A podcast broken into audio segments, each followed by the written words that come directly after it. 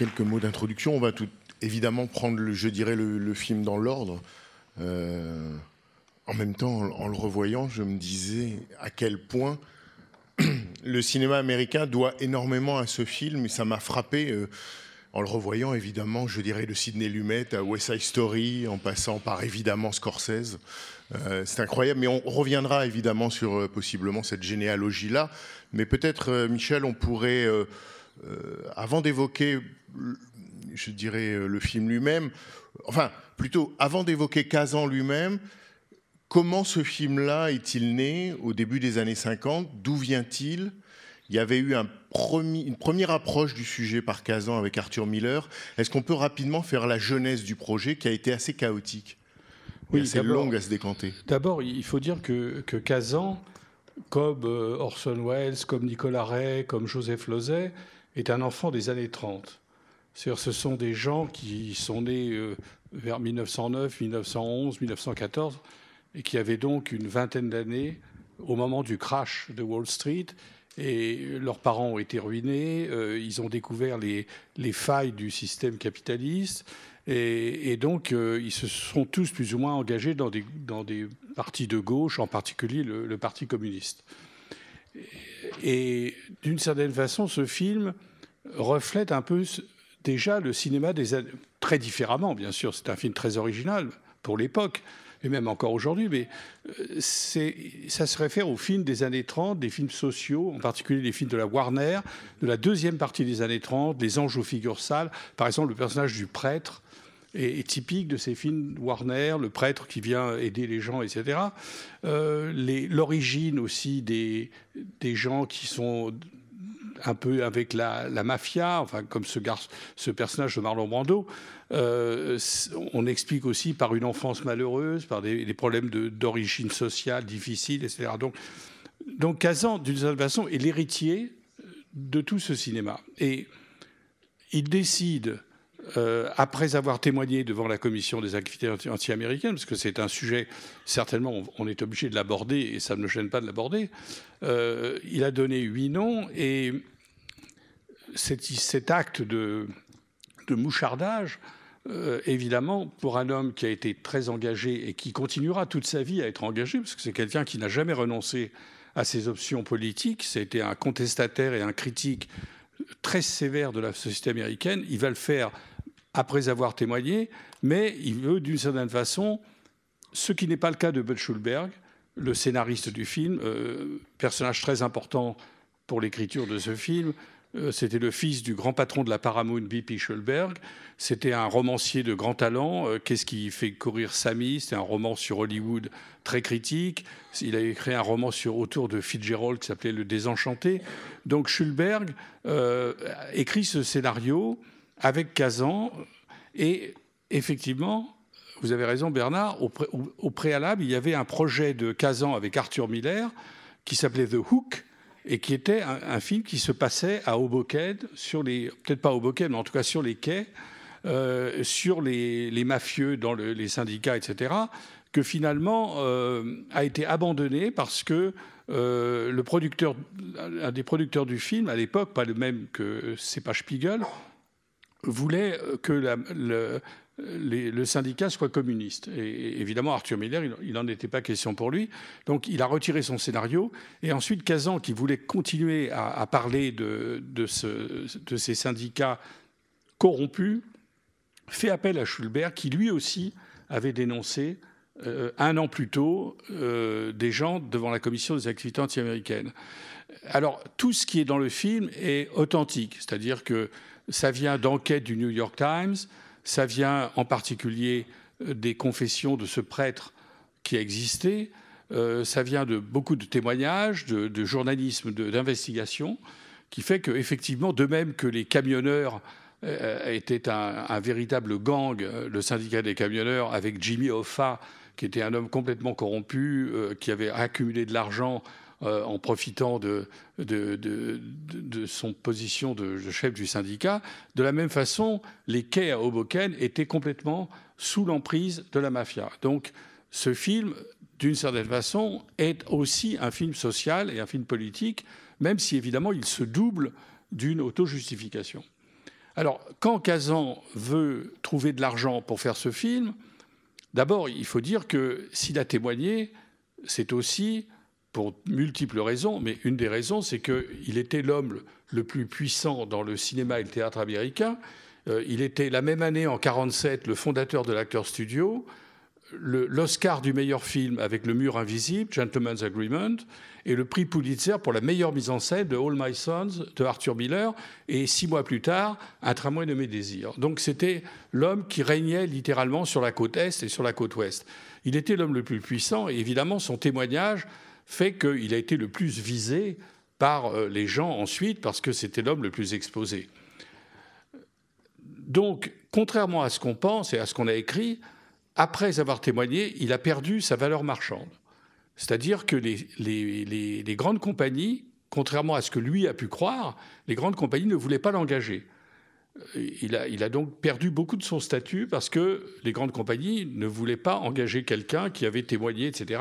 Non pas parce qu'ils étaient pro-communistes, pas du tout, mais simplement parce qu'ils ne voulaient pas d'ennui et ils ne voulaient pas s'attirer l'antipathie de, gens. Donc euh, on, lui a baissé son salaire de moitié et, à part un film anticommuniste ou anti-stalinien qu'il a fait tout de suite après euh, avoir témoigné, qui s'appelle L'homme sur la corde raide, Man on a Tightrope, avec Frédéric March et Susan Hayward, qui est un et Gloria Graham, pardon, qui est un film euh, qui n'est jamais sorti en France pendant une trentaine d'années, qui vient de ressortir il y a quelques années, euh, qui est un film mineur mais, mais très intéressant.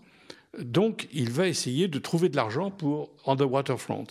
Et il n'arrive pas à en trouver. Aucune des grandes compagnies, Zanuck, qui était son producteur à la Fox, qui avait produit des films de lui, dont euh, l'Oscar pour Gentleman's Agreement, lui dit non, non, je veux pas. C'est pas le moment de faire des films de contestation sociale en noir et blanc, tout ça, c'est pas, pas possible. Donc, euh, je veux pas te le produire.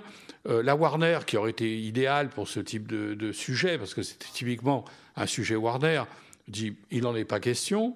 Et voilà que Spiegel, Sam Spiegel, qui était une sorte d'aventurier, de baroudeur, de, producteurs indépendants qui avaient produit euh, un certain nombre de films de John Huston en particulier et d'Orson Welles, dit je produis.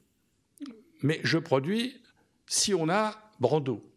Or, Brando, qui avait tourné Viva Zapata et Tramway nommé Désir, en veut à Kazan d'avoir témoigné. Donc il dit il veut pas. Finalement, Spiegel et apparemment le psychiatre de Kazan, qui était également le psychiatre de Brando, euh, convainc son patient de jouer dans Sur les quais. Et donc finalement, Brando accepte, et évidemment, le film aura 8 Oscars, 12 nominations, et ce sera un des records de Hollywood. Et Kazan, d'un seul coup, comme ça lui arrivait souvent dans sa vie, tel un phénix, il renaît de ses cendres. Alors ce que je voudrais tout de même ajouter avant qu'on entre peut-être dans le film, c'est que ce qui me frappe chez Kazan, c'est pas pour rien que Kubrick, dans un entretien au Cahier du cinéma en 1957, pendant le tournage des Sentiers de la Gloire, disait c'est le plus grand metteur en scène américain d'aujourd'hui. Parce que je crois que, bien que ce soit des gens absolument différents, je ne cherche pas à faire de comparaison, ils avaient une chose en commun, c'est que c'était des, des expérimentateurs et c'était des gens qui étaient hors des sentiers battus. Je prends un exemple. La photo exceptionnelle de ce film, est signé Boris Kaufman. Or, Boris Kaufman, c'était un juif russe, c'est le frère cadet de Dziga Vertov, et c'est le chef opérateur de l'Atalante de Vigo et, et, de Zéro de conduite. Donc immense chef opérateur pour un immense metteur en scène. Kazan, qui était très intéressé toujours par le cinéma autre qu'américain, il aimait le cinéma américain, il adorait John Ford, mais il adorait les Russes, et il adorait les Français. Il adorait Renoir, il adorait Pagnol, il adorait euh, Vigo en particulier.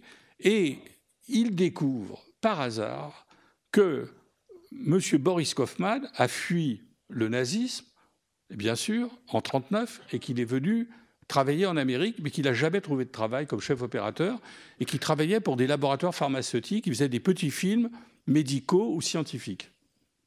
Kazan va chercher Kaufman, qui travaillait à Brooklyn, dans un petit laboratoire, et lui dit Vous faites la photo de sur les quais. Donc, il permet à Kaufman, 30, 10 ans après, euh, plus qu'est-ce que je dis, presque 20 ans après La Talente, et c'est pas pour rien qu'il choisit Kaufman, parce que ce film n'a pas de rapport évidemment stylistique avec La Talente, mais c'est un film de brume, c'est un film de d'eau, de, surface, de surface liquide, c'est un film sur des quais, etc. Et il est évident que Kazan a senti que Kaufman aurait été capable de rendre la texture de, de ce paysage de Hoboken et des quais. Donc, il fait venir Kaufman, qui, sans aucune carte syndicale, il lui fait obtenir une carte syndicale et il signe cette photo et ensuite il va devenir un des grands chefs opérateurs à Hollywood et il va tourner pour Kazan, Baby Doll et La fièvre dans le sang et puis pour Sidney Lumet, plusieurs films, etc. Deuxième chose, la musique. Pareil, il prend Leonard Bernstein. C'est la seule musique de film de Leonard Bernstein dans toute sa carrière de, très grand musicien, qui a écrit des comédies musicales, des opéras, des symphonies, etc. Donc, ce que je veux dire, et, les scénaristes, c'est pareil. Schulberg était certes un, scénariste, mais pas du tout coté comme d'autres. Donc, il va toujours, dans toute sa carrière, choisir des gens, comme Kubrick d'ailleurs, qui ne sont pas automatiquement des, gens, des professionnels de la profession. Il va pas prendre des professionnels, il va toujours prendre des gens qui ont un regard neuf, un regard différent.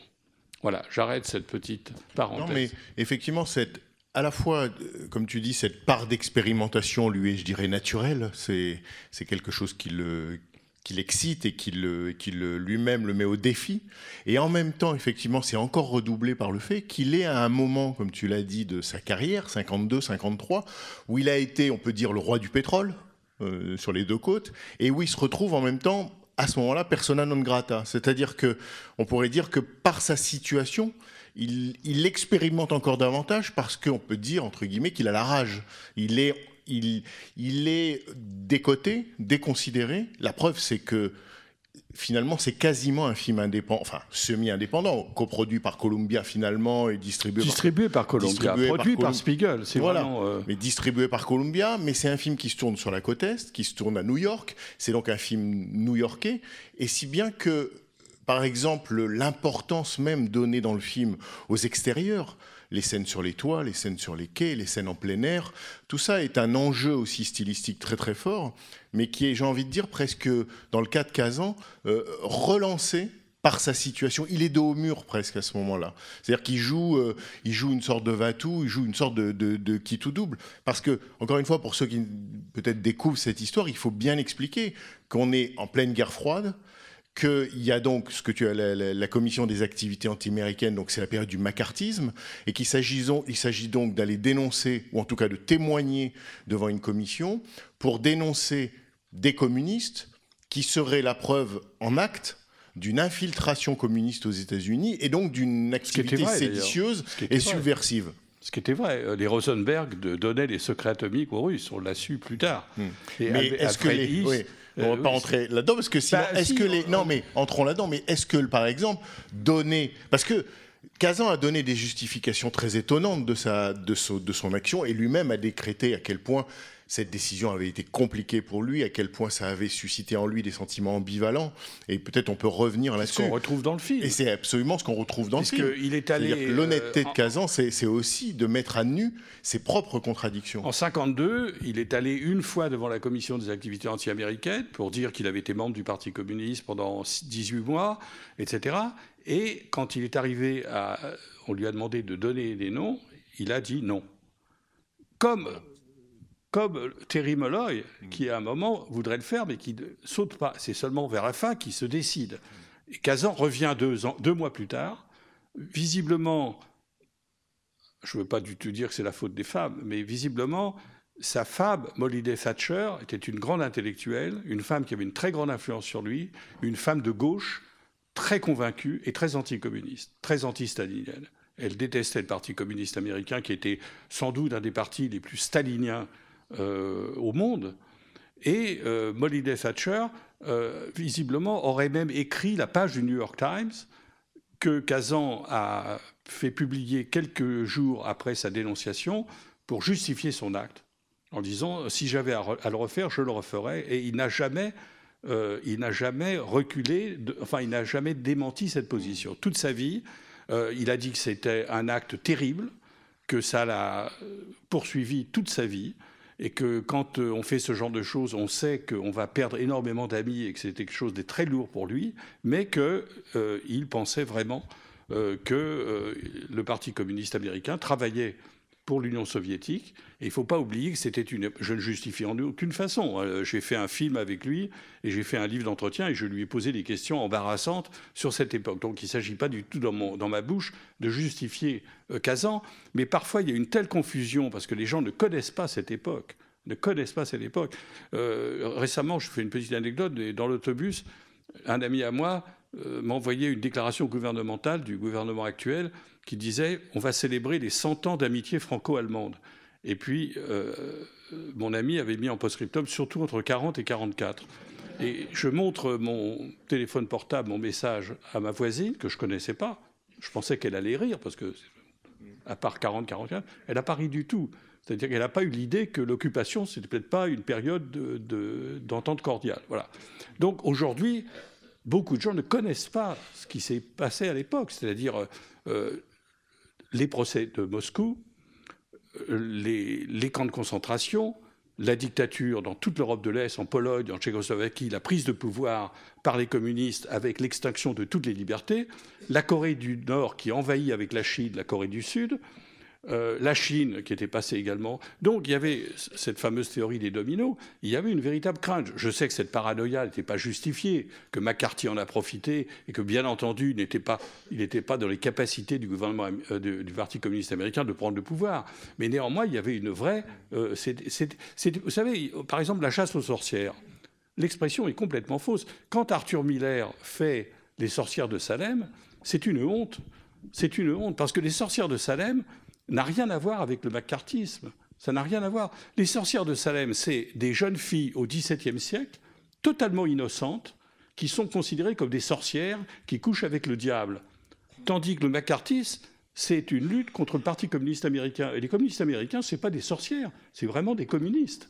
Et donc il y a une différence énorme. Et la métaphore de Arthur Miller ne tient pas debout. On peut, on peut être indigné par... Moi, je suis indigné par le macartisme. Mais cette pièce est fondée sur... Bon, J'arrête. Mais Kazan lui-même était d'une certaine manière indigné par le, par le McCarthy, tu l'as dit, parce que non seulement il a refusé de témoigner la première fois, dans un film antérieur, il avait engagé Zéro Mostel qui était sur la liste noire, mais il y a une. Et Kazan lui-même le dit, et je trouve ce ressort passionnant, je dirais, du point de vue psychologique, du point de vue humain, parce que lui aussi a reconnu une forme de confusion et une forme. Il y a, il y a autre chose dans son acte, c'est-à-dire qu'il il a dit que parce qu'il s'était vécu toute sa vie comme un marginal et un outsider, il avait acquis le pouvoir total. C'est ce qu'il filme finalement dans son film précédent aussi, qui se tourne à peu près à la même époque, Zapata. C'est-à-dire, une fois qu'on a le pouvoir, comment on trouve encore l'énergie qu'on avait quand on ne l'avait pas? Et d'une certaine manière, est-ce que Kazan, dans cette dénonciation et donc finalement dans la perte de ses amis, ne s'est pas fabriqué des ennemis dont il avait besoin lui-même pour se relancer. Pour se, pour, euh, c'est une personnalité tellement, c'est une personnalité tellement étonnante ou tellement étrange qu'il y a quelque chose aussi dans son fonction. Il avait effectivement cette haine du Parti communiste américain ou cette, cette humiliation qu'il avait eue d'avoir été en quelque, comme il disait, euh, évincé du parti. Oui, il a été exclu. exclu alors, dans les années 30. Ce qui est intéressant, c'est qu'il a été exclu euh, pour des raisons inverses de son témoignage. C'est-à-dire qu'il faisait partie de la cellule euh, communiste des acteurs euh, à, New York.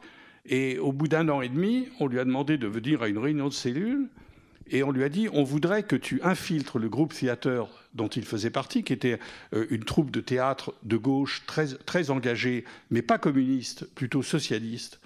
Et euh, c'était euh, Strasberg et Klorman, etc. C'était Clifford Odets, mhm. qui, le grand dramaturge, qui lui aussi allait donner des noms plus tard. Mais dont Kazan a donné le nom. Et donc Kazan a donné le nom, c'est-à-dire qu'ils se sont entendus entre eux avant. Mhm. Tu donnes mon nom, je donne le tien ça nous permet de, donner des gens qui sont connus, parce que les, gens, les gens qui croient que euh, Kazan, c'est comme la concierge en 42 qui dit il y a des juifs au sixième étage, à la, au SS ou à la police française, ça n'a rien à voir. Tous les noms qu'il a donnés étaient tous connus du FBI. C'était un serment d'allégeance. ce qui ne, rend pas la chose euh, meilleure. Mais c'était pas une des noms déjà connus. C'était des gens connus de la police, de tout le monde. Simplement, il fallait faire preuve d'allégeance euh, au gouvernement américain. En tout cas, oui, je voulais revenir à quelque chose de. En tout cas, pour faire la preuve de son indépendance. Oui, alors oui, non, mais là, euh, Sigmund Benoliel, je ne peux pas répondre je ne suis pas le psychanalyste de Kazan. cette interprétation est, très intéressante. Hmm. il y a quelque chose chez lui, quand on connaît, comme vous, comme toi, le ressort de, de Kazan, on sait à quel point c'est une personnalité complexe qui pouvait, être, qui pouvait aller chercher dans de telles logiques, qui évidemment ne sont pas des logiques conscientes, effectivement, Sigmund, mais qui sont euh, des, quelque chose qui fait qu'il a dit lui-même que les films qu'il a fait après était meilleur que ce qu'il a fait avant, parce qu'au moins, il s'exprimait en son propre nom. bien Finalement, c'est comme Terry Molloy, il, gagne en quelque sorte la possibilité de parler en son nom. Absolument. C'est vrai que le cinéma de Kazan, c'est un peu une ironie de l'histoire. C'est pas très moral, peut-être, c'est comme ça. La vie n'est pas morale. C'est vrai qu'il est devenu un grand metteur en scène. Euh, enfin, avant, il avait fait tout le même euh, Panique dans la rue, Zapata et Le Travail de mes qui ne sont pas négligeables, qui sont quand même de très bons films. Mais c'est vrai que son film va gagner en complexité parce que il, le dit souvent qu'il a quitté Arthur Miller qui était propre sur lui. Mm. Tout le monde était divisé en noir et blanc. Il y avait les méchants et les bons, etc. Et que, à partir de, de sur les quais, il a compris la fragilité de l'être humain, sa propre fragilité, et il, a vu le monde de façon infiniment plus complexe. Disons, c'était Tennessee Williams, c'était Dostoïevski, plus qu'une euh, vision schématique, marxiste, etc.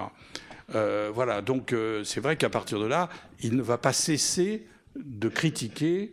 je m'étonne qu'on ne sorte pas en salle aujourd'hui Un homme dans la foule, qui est un film extraordinaire et qui explique le phénomène Trump. Totalement. C'est-à-dire tout le phénomène Trump est dans un homme dans la foule, c'est-à-dire un chanteur. Bon, lui, c'est pas un chanteur, mais c'est un, homme de médias, un, homme de médias, un battleur euh, qui conquiert les foules euh, par sa démagogie, par son populisme. Euh, la fièvre dans le sang, c'est le crash, de, de, America, America, l'arrangement. Enfin, tous ces films vont être des, des critiques extrêmement acérées de cette société. Donc il n'a pas, pas changé fondamentalement, sauf qu'il est venu un, bien meilleur cinéaste. Mais c'est quelqu'un qui a travaillé d'une certaine manière à jamais se réconcilier avec personne. Enfin, c'est quand même un cinéaste en guerre. Oui, mais alors ce qu'il faut dire aussi, parce que ça on ne comprend pas, on ne comprend pas, c'est que tout de même, alors qu'il avait témoigné devant la commission des activités anti-américaines, la profession, parce que les Oscars sont décernés par la profession, la profession lui a donné huit Oscars, c'est-à-dire des milliers de gens ont voté pour lui et ce n'étaient pas tous des anticommunistes farouches. Ils ont, ils ont voté pour un film qui justifie une, les dénonciations. Et, que moi, je, je, sais par exemple que, euh, enfin, ça a été prouvé, John Huston, Humphrey Bogart, Lauren Bacall, euh, William Wyler sont venus à Washington pour protester contre la commission des activités anti-américaines qui allait juger les dix de Hollywood qui allaient faire un an de prison. Et ils ont été tellement scandalisés par le comportement des communistes américains qu'ils sont repartis en Californie. Ils ne voulaient pas continuer. Ils trouvaient injuste qu'on les condamne, mais ils trouvaient tellement scandaleux d'entendre ces gens dire l'Amérique est un pays néo-nazi, etc., alors que c'est des gens qui acceptaient totalement la délation dans tous les pays de l'Est la délation dans les pays de l'Est n'a jamais été dénoncée par aucun communiste américain, alors que la délation dans les pays de l'Est, c'était bien pire que le macartisme. C'était le goulag, c'était l'exécution le lendemain matin, c'était 12 balles dans la peau, en, Hongrie, en Russie, en Tchécoslovaquie, partout. Et il n'y a eu aucune protestation. Euh, aucune. Euh, je m'étonne. Euh, si, on a un point de vue moral, moi je suis pour la morale à ce moment-là, on ne fait pas de politique. Parce que si on est pour la morale, on ne peut pas dire que la délation, c'est une chose normale quand on construit le communisme. Il faut dénoncer son père, il faut dénoncer son fils. Mais quand c'est pour sauver la démocratie bourgeoise, comme on disait en mai 68, si c'est pour défendre la démocratie bourgeoise, alors à ce moment-là, on, a le droit, euh, pour, pardon, pour abattre la démocratie bourgeoise, on a le droit de dénoncer les gens. Hein, il faut savoir où la dénonciation est une chose moralement incorrecte, où elle l'est. Kazan lui-même, c'est toujours, et ça a été à la fois sa position et sa ligne de défense, c'est toujours considéré comme un homme et un cinéaste de gauche non communiste passé le moment où il a été au Parti communiste. Il a toujours, il s'est beaucoup revendiqué d'une certaine manière de la gauche ou en tout cas du mouvement contre-culturel tel qu'il s'est dessiné dans les années 60. Il y voyait il se un libertin. Oui, il se revendiquait, mais ce mouvement ne le revendiquait pas. Oui, bien, sûr, Il était assez isolé, euh, mais euh, je pense que cette, cette, cette, exclusion du Parti communiste, où on lui demandait de faire des rapports et de, de dire qui étaient les gens du groupe Theater qui n'étaient pas fiable, qui était soupçonné de ne pas être assez engagé, etc. Je crois que ça l'a beaucoup choqué. Alors paradoxalement, 20 ans plus tard, il va se retrouver euh, même la même situation. Mais moi, je voudrais revenir, si, on peut parler alors de, tout de même de, de l'acteur studio et du jeu de l'acteur. Voilà, parce que l'autre, l'autre grande dimension du film et l'autre, enfin, un des autres une des autres raisons pour lesquelles le film est aussi fascinant, c'est entre, j'allais dire l'interprétation de Brando, mais disons l'interprétation générale, bien évidemment celle de Brando, mais l'interprétation d'Eva Marissin aussi, qui est découverte par le film. Voilà. Qui alors de même que Kazan redécouvre Kaufman, découvre Bernstein pour le cinéma, il découvre dans tous ses films il fait débuter des gens. Carol Baker dans Baby Doll, Eva Marissin dans celui-là, James Dean dans Alice d'Eden. Euh, en permanence, il prend des acteurs inconnus qui, font partie du, de l'acteur studio, qui sont dans son vivier, Montgomery Clift. Montgomery Clift, il n'a pas fait débuter parce que c'était d'autres, mais en tout cas, euh, tous ces, gens, euh, Paul Newman, etc., étaient de l'acteur studio. Et Kazan prend des inconnus et les lance dans les films. Et il prend aussi des, des habitués de l'acteur studio. Par exemple, Johnny Friendly le, patron de la mafia, du syndicat, c'est Lee Jacob. Le frère de Marlon Brando, euh, c'est euh, euh, Rod Steiger. Je pense d'ailleurs que Francesco Rosi a vu, quand il a vu sur les quais, a pensé à lui pour Ma basse sur la ville, où il joue évidemment l'architecte, le, vendeur Notola. donc il, prend des gens Karl Malden, qui, qui, jouait, qui, va jouer dans Baby Doll, qui joue le curé, et qui va jouer dans Baby Doll, et qui jouait dans Un très nommé désir. Donc c'est aussi, il fait partie de la troupe de Kazan. Et alors, il y a tout de même des scènes extraordinaires dans, dans ce film. Une qui est un classique, peut-être une des scènes les plus célèbres de l'histoire du cinéma américain, c'est la scène dans la voiture entre Rod Steiger et Brando, où Brando termine en disant J'aurais pu être un challenger, j'aurais, I could have been a contender, j'aurais pu être candidat au titre, j'aurais pu être candidat au titre, où on a cette scène extraordinaire de 10 minutes en plan rapproché avec ces deux frères qui se parlent, etc., qui est un sommet du jeu au cinéma, comme la scène d'amour, la première grande scène d'amour euh, de, Kazan, de Brando avec Eva Marissin. Et d'ailleurs, euh, Kazan raconte, euh, quand ils se promènent ensemble... Euh, la balançoire, la scène où Marlon Brando s'assoit sur la balançoire. Il s'assoit sur la balançoire qui annonce une autre scène prodigieuse dans Baby Doll, qui est la scène euh, entre Eddie Wallach et Carol Baker sur une balançoire, qui est une des plus grandes scènes aussi du cinéma de Kazan et, du cinéma tout court. Euh, dans cette scène, euh, ça prouve. Alors, ça, c'est des choses aussi que Kubrick appréciait, parce que c'est pas le système Bresson. Bresson fait faire 60 fois la même prise, mais toujours la même, pour obtenir quelque chose qui parfois échappe à tout le monde, mais enfin qu'il veut lui. Tandis que des gens comme Kazan ou Kubrick sont capables de gérer l'accident. C'est-à-dire que tout est écrit, tout est répété, etc. D'ailleurs, il y a un doute sur cette anecdote que je vais vous raconter, si c'est au moment de la répétition ou au moment de la prise, de la première prise. En tout cas, ce qui est sûr, c'est que Eva Marissin euh, avait un gant et elle laisse tomber son gant, qui n'est pas prévu dans le scénario la plupart des metteurs en scène auraient dit Allez, Eva, t'étais formidable, mais on reprend la prise parce que tu as fait tomber le gant. Donc, tu, tu, recommences tout. Et surtout, ne lâche pas le gant. Or, quand elle lâche le gant, Brando prend le gant et le fourre. Joue avec, le nettoie. Joue avec et fourre le gant, fourre sa main dans le gant, avec tous les, allusions sexuelles que ça peut représenter, etc. C'est vous, Freud, là oui, c'est enfin, Freud de première année. Oui, oui première, année. Mais donc, c'est une scène totalement, finalement, inédite. Kazan a l'intelligence de, utiliser cet accident pour enrichir la scène, parce que ça devient une complicité entre deux. Voilà, donc c'est un exemple. Alors, l'acteur studio, on ne va pas faire un cours sur l'acteur studio, mais profondément, l'acteur studio, c'est prendre euh, chez chaque acteur quelque chose qui le relie au rôle. C'est-à-dire c'est l'opposé de la méthode britannique. D'ailleurs, il y a une anecdote très célèbre entre, je ne sais plus quel, c'est Franklin Schaffner. C'est pas sur le tour, je crois que si c'est. Les garçons du Brésil. Ah non, je pense pas la même chose. Il y a, enfin, où il y a Laurence Olivier et ah Dustin oui, Hoffman. Ça. Et Dustin Hoffman, c'est dans le. Oh. Marathon Man. Marathon Man, oui, c'est ça. Alors, euh, c'est vraiment l'opposition des deux styles. Le style britannique où, avec une distanciation, le paradoxe du comédien à la Diderot, euh, on, joue totalement un rôle complètement différent de ce qu'on est dans la vie, etc. Et on interprète comme Alec Guinness huit rôles différents. Et Dustin Hoffman, pour se préparer dans Marathon Man, faisait 2 km ou 3 km. dans la scène, il doit arriver essoufflé. Il doit arriver essoufflé, donc il s'entraînait, il parcourait New York, euh, ou New York ou Londres, je sais pas, il parcourait New York, etc., pour être essoufflé et pour rejouer le rôle. Et il racontait ça à Laurence Olivier, qui dit euh, Mais pourquoi vous ne vous contentez pas de jouer? Voilà, c'est-à-dire que pour Laurence Olivier, il n'est pas question de faire le tour du pâté de maison pendant, pendant 25 minutes. Pour avoir l'air essoufflé. Voilà.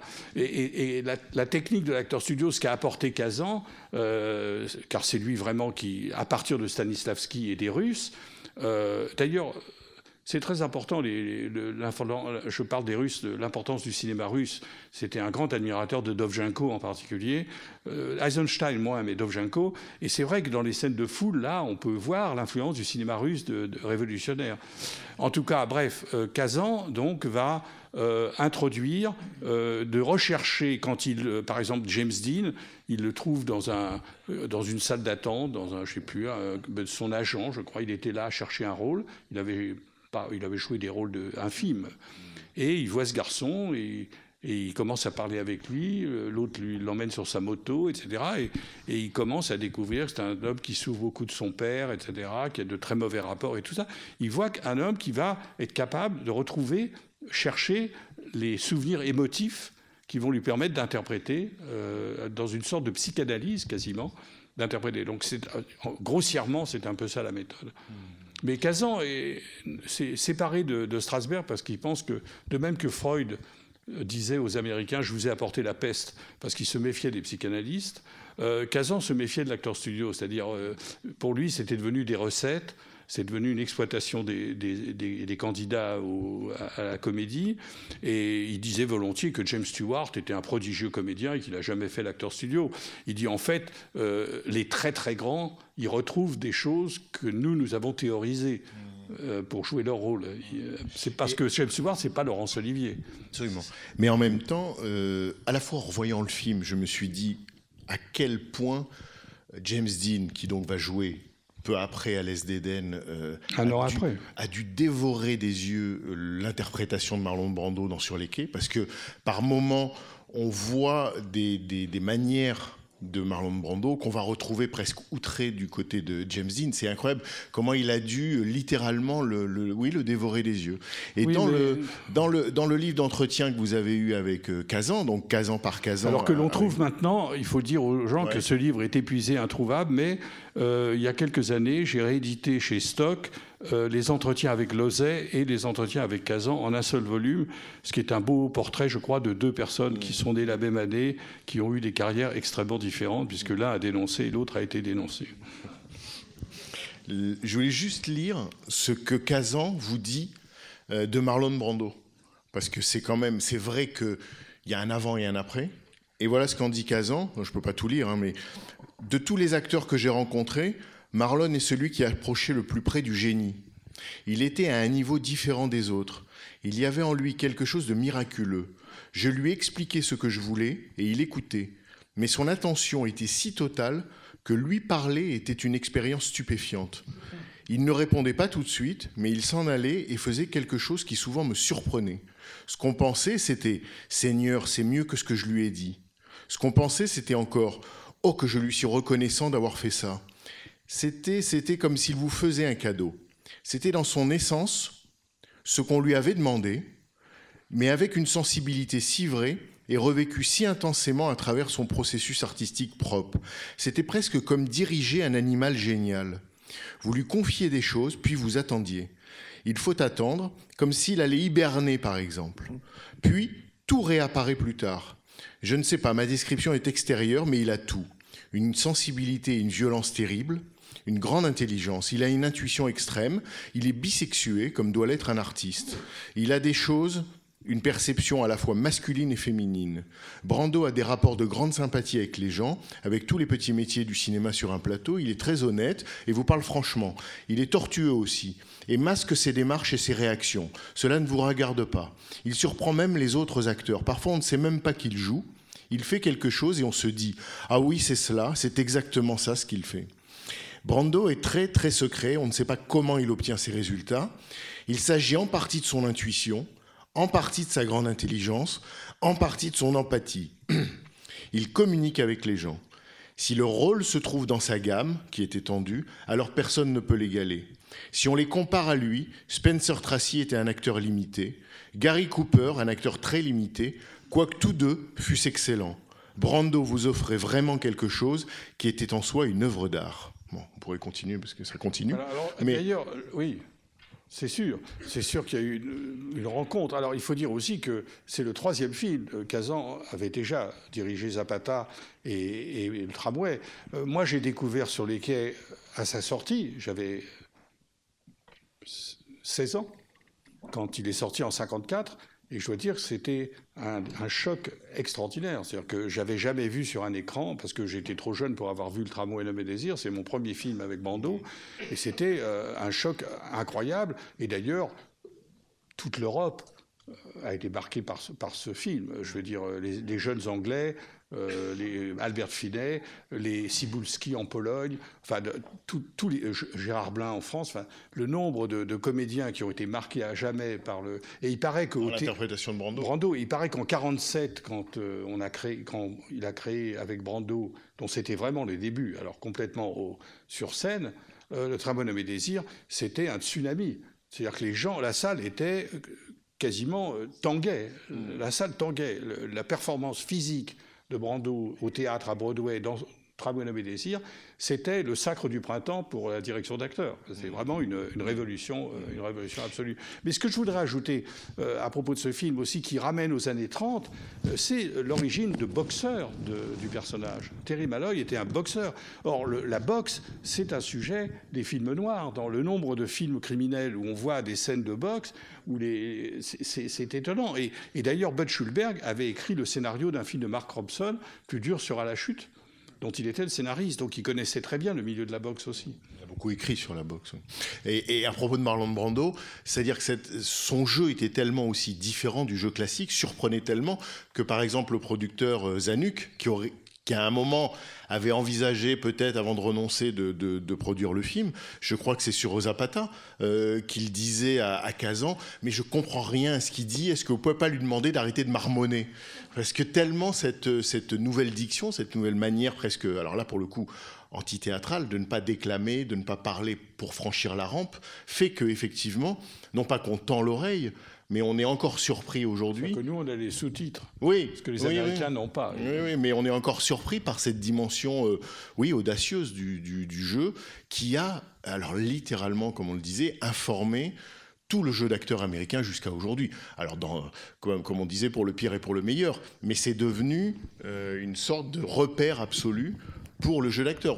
Mais De Niro aussi, voilà. I am contender. Voilà, à la fin de Raging Bull, quand euh, il joue, euh, De Niro joue Jacques Lamotta en fin de carrière et qui s'est reconverti dans une sorte de, de, de, spectacle, on le voit répéter, Jacques Lamotta, donc De Niro, on le voit répéter en, dans sa loge euh, le texte qu'il va dire sur scène, et une partie de ce texte, c'est le texte de la scène de taxi entre, entre Rod Steiger et, et Marlon Brando qu'on évoquait à l'instant, c'est-à-dire cette scène où il dit j'aurais pu être candidat au titre. Et donc euh, Jack LaMotta reprend, enfin De Niro reprend littéralement, se met dans les pas de, dans les pas de Marlon Brando.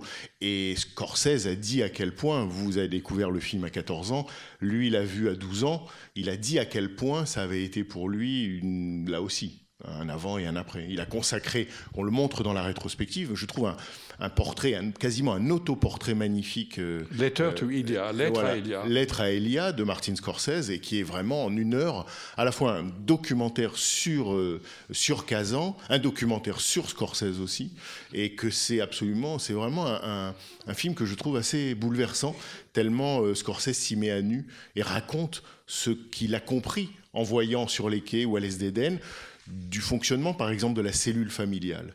Et il a retrouvé sur l'écran quasiment euh, ce que lui vivait dans sa famille et s'obligeait à taire. Oui, alors ce qui est intéressant, c'est que Scorsese appartient à une génération postérieure, bien sûr, mais il a, une grande estime pour Kazan, et avec De Niro, ils ont remis à Kazan l'Oscar à sa carrière, alors que d'autres gens comme Spielberg sont restés assis et n'ont pas applaudi. Euh, ce, qui, est tout même très intéressant, parce que euh, moi, ce qui me frappe, par exemple, dans, cet opprobre contre Kazan, c'est que des gens de gauche comme Houston, comme euh, Wilder, comme Mankiewicz, qui sont tous des grands libéraux, des grands, des grands critiques de, la société américaine, ils, avaient beaucoup d'estime pour Kazan. Ils ont, il y a aucun d'entre eux refusait de le rencontrer, de lui serrer la main, etc. Et, Spielberg, lui, refuse.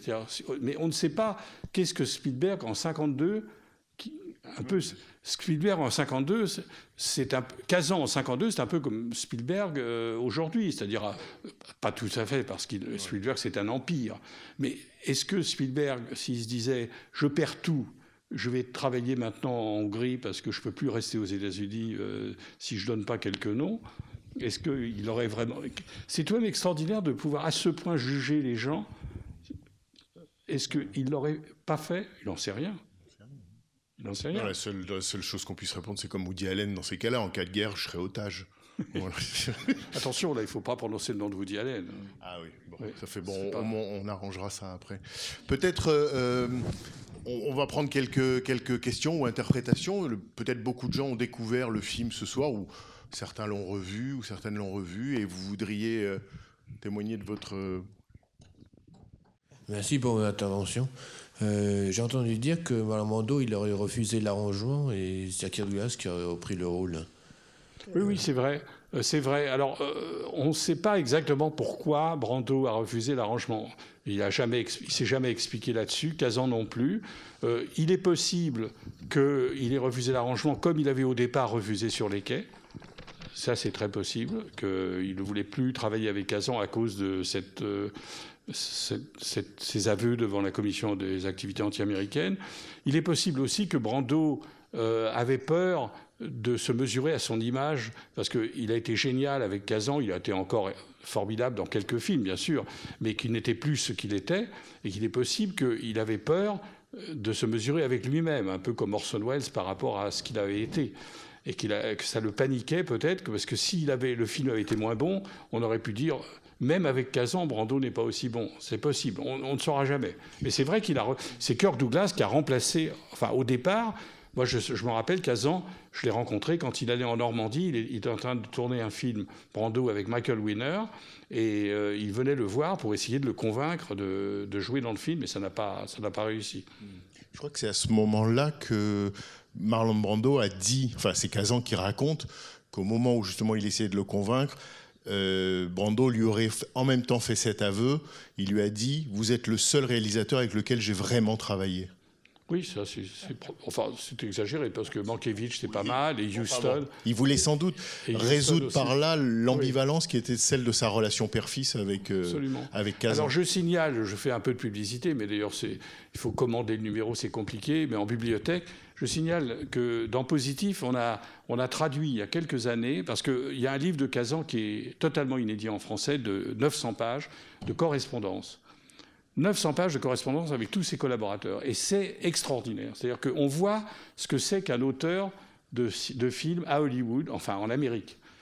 Les lettres à ses décorateurs, à ses musiciens, à ses scénaristes, à ses comédiens, ça fait cinq ou six pages grand format et c'est bourré de renseignements, de précision. Et il y a deux lettres de Kazan à Brando avant sur les quais, dans lesquelles il lui explique en détail le personnage de Terry Molloy. Et c'est une leçon, d'abord c'est magnifiquement écrit, et c'est d'une intelligence et d'une profondeur exceptionnelle. Donc ceux qui veulent regarder les index, ils trouveront ces, deux lettres. et, le livre qui existe en anglais, malheureusement pas traduit.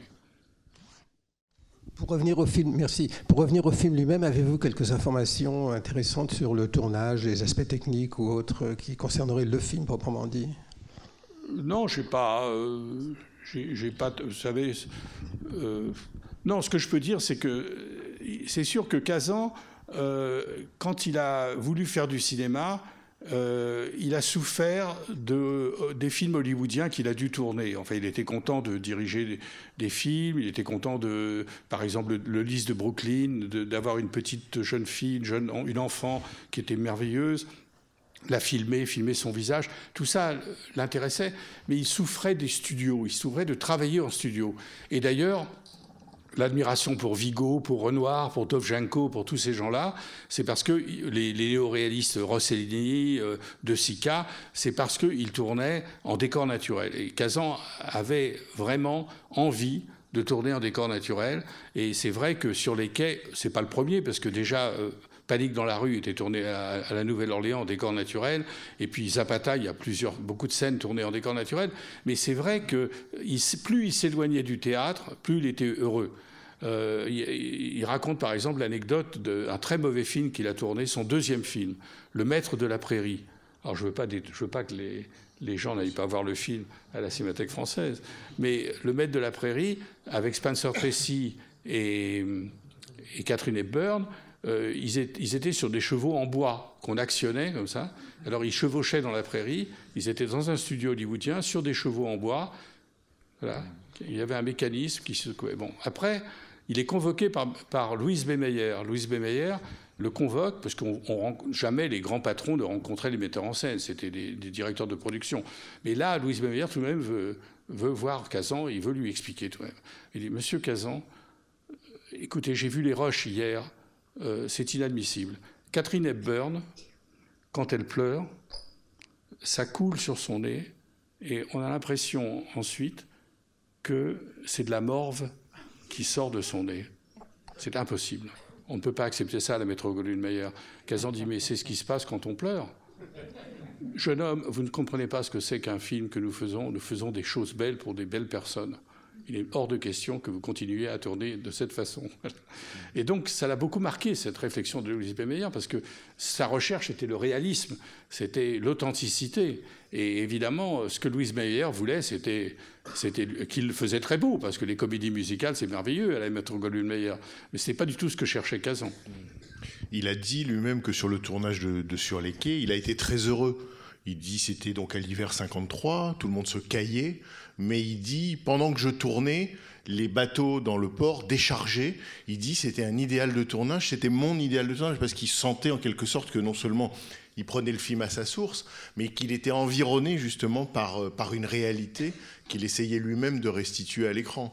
Et donc il a raconté à quel point ils se sont... Euh, voilà, on les voit dans le film aussi, les, comment on appelle ça, les tonneaux avec les flammes pour se réchauffer, et que plus en quelque sorte il était immergé dans une réalité, et plus il était heureux. Mais par exemple, vous allez voir, j'espère, euh, dans la rétrospective, les visiteurs de Kazan. Là aussi, c'est un exemple euh, exceptionnel de la liberté de l'homme qui est unique dans le cinéma hollywoodien. Euh, Kazan voulait faire un film sur le retour du Vietnam qui était un des tout premiers films qu'on fait sur le Vietnam. C'est un film de 71-72, c'est ça hein? C'est un film de 1971-1972. Voilà, 1971, bien avant euh, Cimino, Coppola, etc. Bon, et il trouve pas l'argent, personne ne, veut le produire. Et eh bien, qu'est-ce qu'il fait? Il trouve 100 000 dollars, 100 000 dollars, pas 100 millions de dollars, ce que Scorsese maintenant a besoin pour faire un film, 100 000 dollars. Il tourne dans sa maison de campagne, avec, il fait la cuisine. Ils sont, il y a un, ingénieur du son, un chef-op, un gaffeur, et c'est tout. Ils sont trois, trois, techniciens, un metteur en scène et cinq comédiens, dont quatre inconnus qui n'ont jamais joué. Et pour 100 000 dollars, il fait un film en super, en 16, en super 16. Mais quel metteur en scène qui a eu deux Oscars à Hollywood, enfin pas deux, mais des dizaines d'Oscars à Hollywood, quel, dans l'histoire du cinéma américain, quel metteur en scène à ce degré de réputation décide de trouver Billy Wilder, par exemple, que j'adore, mais il avait une collection de tableaux, il suffisait de vendre cinq Renoirs et il pouvait produire un film de pas de 100 000 dollars, mais de plusieurs millions de dollars. Mais aucun ne fait ça. Aucun. Il préférait ne pas travailler. Mais parce qu'il avait effectivement une mentalité comme celle-là. de, il se retrouvait comme un jeune homme euh, en 1935 euh, ou 36 quand il faisait des documentaires euh, comme People of the Cumberland, etc.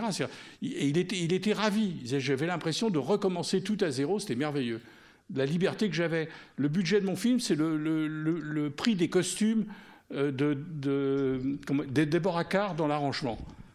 Elle avait plusieurs costumes, c'était le montant du budget, même je crois deux costumes de Déborah Carr dans l'arrangement, payaient le, tournage des visiteurs. Une autre euh, question ou intervention? Oui, euh, c'est une question très simple. Euh, la dimension christique de, Brando à la fin et toute la dimension christique et chrétienne de, de la narration, comment doit-on la comprendre et comment est-ce que Kazan oui, non, mais euh, oui, vous avez raison. Il y, a, effectivement une dimension christique qui va avec le personnage du, prêtre, de l'aumônier, euh, pas seulement dans la fin. Euh, bien sûr, il y a le, Golgotha, la, montée au calvaire, mais il y a même pendant le film des gens qui sont morts, qui sont quasiment crucifiés c'est quasiment des nouveaux martyrs, comme, comme dans le Christ avec les deux larrons. Il y a, déjà plusieurs Christ en croix dans le film. Oui, ça c'est une chose qu'on retrouve dans le cinéma euh, euh, américain très, souvent, les, allusions bibliques ou, le Nouveau Testament, etc. Je n'ai pas grand-chose à vous dire, sinon euh, cette dimension, effectivement, que vous avez relevée. Mais ce qui, ce qui est, je trouve, la plus belle réplique du film, et dans cette séquence qui n'est pas la plus légère du film, parce qu'effectivement, sur le symbolisme, c'est clairement, euh, clairement posé. Euh, mais il y a le moment où Brando dit, euh, on lui dit, mettez-moi sur mes pieds.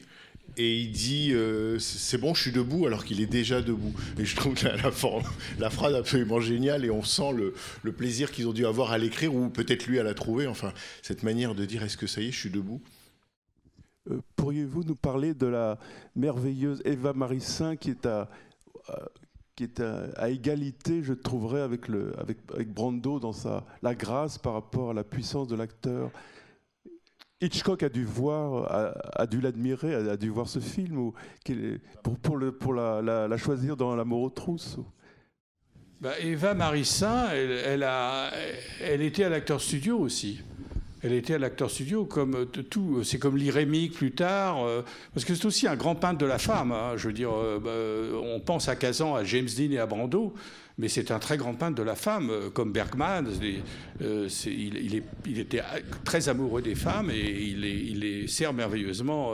Euh, l'Irémique dans Le Fleuve Sauvage, évidemment Vivian Lee dans, Tramway nommé Désir, Carol Baker dans Baby Doll. Enfin, il y a, y a, beaucoup de Faye Dunaway dans l'arrangement. il y a énormément de grands personnages féminins.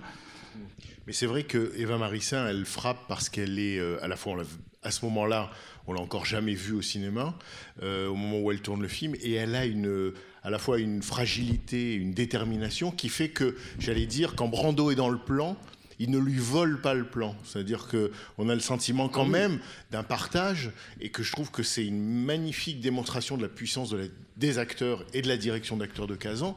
C'est que quand ils sont ensemble, en quelque sorte, on, ne souffre pas du tout pour elle, on souffre avec elle, avec le personnage, mais elle est incroyablement euh, à la fois euh, fragile et gracile. La scène où il défonce la porte et, il entre pour, lui arracher ce, baiser, c'est quand même euh, d'une. À la fin, évidemment, ça, de la part de Brando, cette énergie-là, on l'a vu dans le tramway nommé Désir, mais de sa part à elle, la manière dont elle l'accepte, cède et résiste, c'est quand même superbe. Ah oui, mais Elle est très impressionnante dans le film. On pourrait dire même, euh, pour euh, paraphraser euh, un tramway nommé Désir, on, pourrait dire que c'est un cinéma nommé Désir, le cinéma de Kazan.